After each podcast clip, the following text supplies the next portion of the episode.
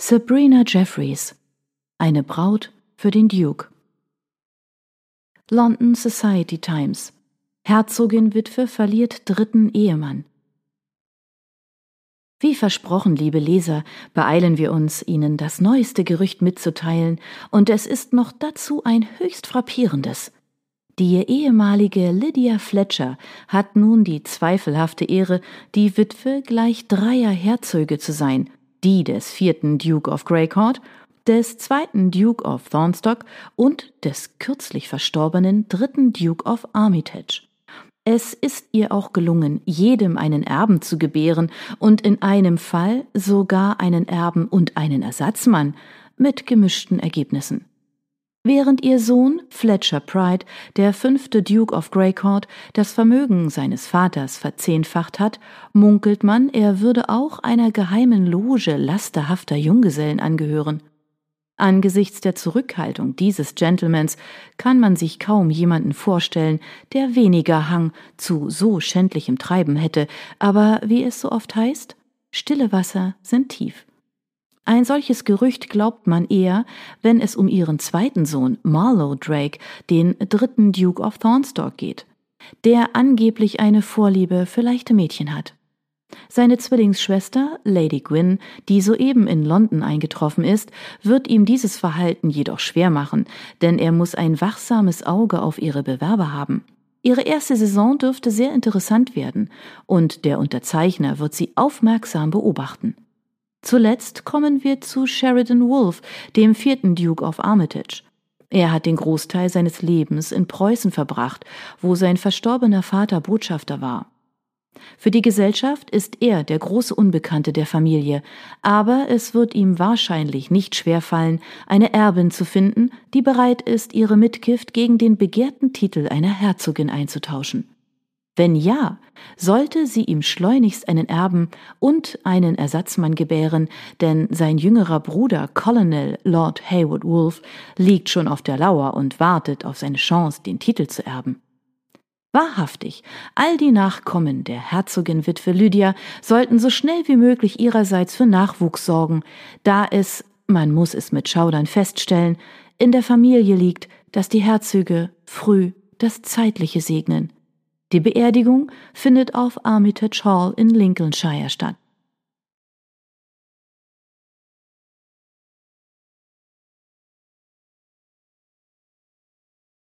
An einem schönen Nachmittag im Herbst erklomm Fletcher Pride, der fünfte Duke of Greycourt, die Stufen zu seinem Stadthaus in Mayfair.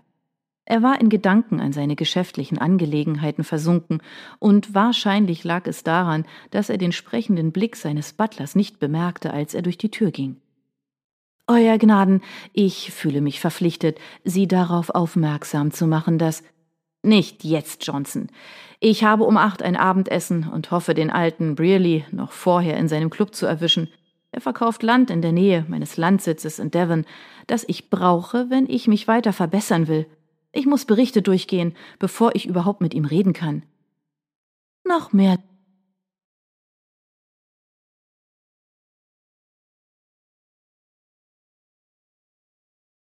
Und da du als pfiffiger Geschäftsmann bekannt bist, bezahlst du wahrscheinlich auch noch weniger.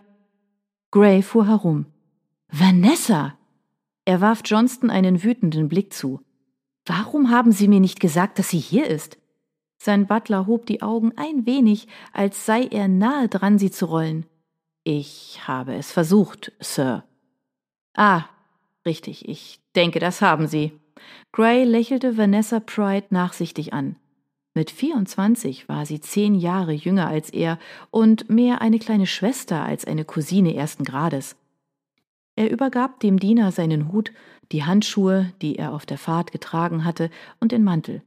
Gray erkannte den Diener nicht, der Vanessa anstarrte wie ein Bettler eine Prinzessin. Kein Wunder, dass der Lakai von ihrem herzförmigen Gesicht, ihrer wohlproportionierten Figur und der rabenschwarzen Lockenmähne fasziniert war. Doch es war höchst unangemessen. Gray warf dem Kerl einen der gebieterischen Blicke zu, in denen er Meister war. Der Diener errötete und eilte davon.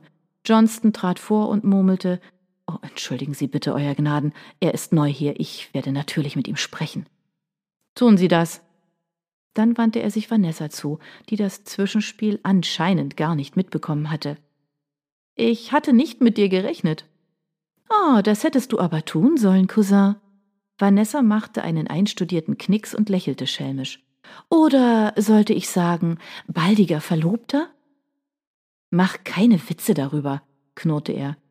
Jedes Mal, wenn er sich vorstellen wollte, mit Vanessa verheiratet zu sein, sah er sie als Wickelkind auf dem Arm ihres Vaters, seines Onkels Justus Pride, und es gelang ihm nicht. Er hatte sie aufwachsen sehen und konnte sie sich nicht als seine Frau vorstellen. Zum Glück hatte auch sie nicht den Wunsch, ihn zu heiraten, und so kam es, dass sie immer, wenn ihre ehrgeizige Mutter sie hierher schickte, mit der ausdrücklichen Anweisung, ihn in eine ausweglose Lage zu bringen, so dass sie heiraten mussten, die meiste Zeit damit verbrachten, eine glaubwürdige Erklärung dafür zu finden, dass Vanessa ihn knapp verpasst hatte. Mach dir keine Sorgen. Vanessa lachte ein wenig. Meine Zofe ist mitgekommen. Sie wird wie immer jede Ausrede beschwören, die wir Mama präsentieren. Also gehen wir zum Tee in den Salon. Sollte Vanessa ruhig die Führung seines Haushalts übernehmen. Als sie durch die Halle schlenderten, sagte er Du siehst gut aus. Sie tänzelte ein Stück vorwärts und drehte sich zu ihm um, so dass er stehen bleiben musste, als sie ihren Rock wirbeln ließ. Also gefällt dir mein neues Kleid? Das darf ich Mama nicht verraten. Sie hat es selbst ausgesucht, damit ich dir den Kopf verdrehe. Ich habe ihr gesagt, Gelb sei deine Lieblingsfarbe. Oh, ich hasse Gelb. Ihre blauen Augen funkelten. Genau. Ihm entfuhr ein hilfloses Lachen. Du bist ein Wildfang, meine Liebe. Wenn du nur ein Zehntel der Energie, die du dafür aufwendest, deine Mutter zu ärgern, in die Suche nach einem Mann stecken würdest, hättest du zwanzig Bewerber, die um deine Hand betteln würden. Ihre Stimmung sank. Das habe ich schon, aber du weißt doch, wie Mama ist. Bevor du nicht aus dem Rennen bist, wird sie nicht akzeptieren, dass ich den Antrag eines geringeren Sterblichen annehme. Sie drohte ihm mit dem Finger. Also würdest du bitte heiraten? Eine andere? Sonst muss ich als alte Jungfer sterben. Oh, das wird nie passieren und wir wissen es beide. Er nahm sie ins Visier einen Augenblick. Hast du jemand Bestimmtes im Auge? Sie errötete und er erschrak. Vanessa hatte einen furchtbaren Geschmack bei Männern. Wer ist es? fragte er. Sie hob das Kinn. Das sage ich dir nicht. Weil du weißt, dass ich dagegen wäre, und das heißt, dass es der Falsche ist. Das ist er nicht. Er ist Dichter. Verdammt. Vanessa hatte es so nötig, einen Dichter zu heiraten, wie er es nötig hatte, kochen zu lernen. Dann ein berühmter Dichter? fragte er hoffnungsvoll. Wenn der Mann Geld hatte, konnte es klappen. Wer Vanessa heiratete, brauchte Geld wie Heu, und sei es nur, um ihre Kleider zu finanzieren. Sie wandte sich ab und ging in Richtung Salon. Er wird noch berühmt, mit meiner Hilfe und Unterstützung. Gott steh uns bei. Er hatte beinahe Mitleid mit diesem Dichter, wer auch immer es war. Ich nehme an, deine Mutter ist dagegen? Als ob ich ihr jemals das erzählen würde, schnaubte sie und betrat den Salon. Vanessas Zofe thronte mit ausdrucksloser Miene auf der Couch. Sie war es zweifellos gewohnt, den Kontrast zu ihrer temperamentvollen Brötchengeberin zu bilden. Dann ist es noch nicht weit gediehen, sagte Gray und war erleichtert, dass er sich nicht auch noch darum kümmern musste. Er hoffte immer noch, Brearleys Club zu erreichen, bevor der Mann ging. Wie sollte es überhaupt gedeihen? Vanessa nahm sich ein Plätzchen und verschlang es gierig wie immer. Mama ist so versessen darauf, dass ich heirate. Ich kann sie nicht dazu bewegen, mich auf Veranstaltungen gehen zu lassen, auf denen mein Freund sich vielleicht auch sehen lässt. Sie warf ihm einen unheilverkündenden Blick zu. Und dank dem neuesten Klatsch über dich ist sie nun wieder in Fahrt gekommen. Sie glaubt wirklich den ganzen Unsinn. Du würdest eine geheime Loge liederlicher Junggesellen betreiben. Er schnaubte.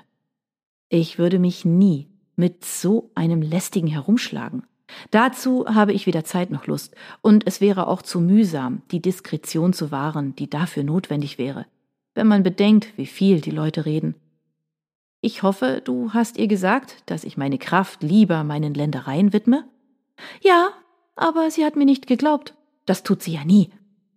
Aber sie hat dich hergeschickt, damit du dich mit dem Anführer dieser geheimen, lasterhaften Truppe verlobst? Das ergibt doch keinen Sinn. Die Tratschgeschichten haben sie nur noch mehr angestachelt, mich mit dir zu verheiraten. Hm? Sie fürchtet wahrscheinlich, dass ich meine Reichtümer für ein zügelloses Leben verschwende, bevor du mich und mein Herzogtum für unsere Nachkommen gesichert hast. Oder sie denkt, dass ein Mann von solcher Zügellosigkeit leicht zu beeinflussen sei.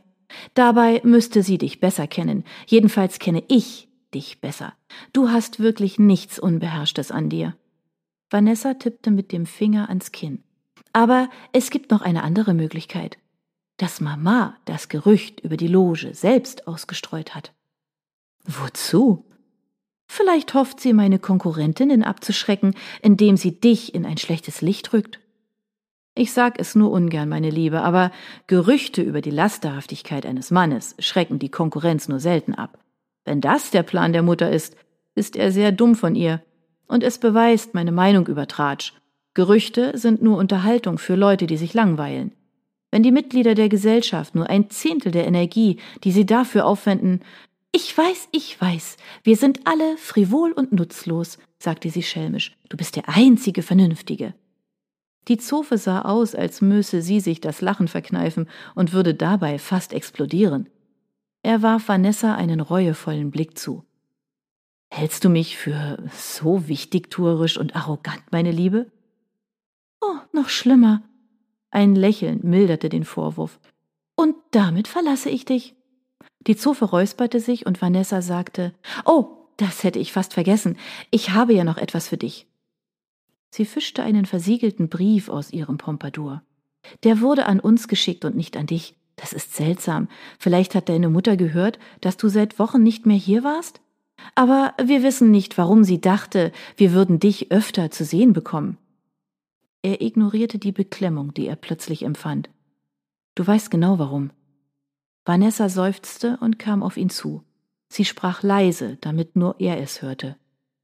Musst du deine Mutter immer noch bestrafen? Sei nicht albern, sagte er leichthin, um das Schuldgefühl zu verdrängen, das in ihm aufkeimte. Ich bestrafe sie nicht. Außerdem hat sie noch ihre anderen Kinder, die ihr Gesellschaft leisten. Ich muss nicht auch noch vor ihr Katz buckeln. Vanessa schniefte. Als ob du jemals vor jemandem Katz buckeln würdest. Und ja, du bestrafst sie, auch wenn du es nicht zugibst. Als er das Mitleid in Vanessas Augen sah, bereute er, dass er seine Mutter erwähnt hatte. Er streckte die Hand nach dem Brief aus, aber Vanessa wollte ihn nicht hergeben. Sie liebt dich, das weißt du. Ja, was sollte er sonst sagen? Er liebte sie auch auf seine eigene Art. Gray wollte sich den Umschlag in die Westentasche stecken, dann hielt er inne. Der Brief sah für Mutters Verhältnisse sehr dünn aus. Mit einem unguten Gefühl öffnete er ihn und las die kurze Nachricht. Mein lieber Gray, ich muss dir leider mitteilen, dass dein Stiefvater verstorben ist. Die Beerdigung findet am Dienstag in Armitage Hall statt. In Liebe, Mutter. PS, bitte komm, ich stehe es ohne dich nicht durch.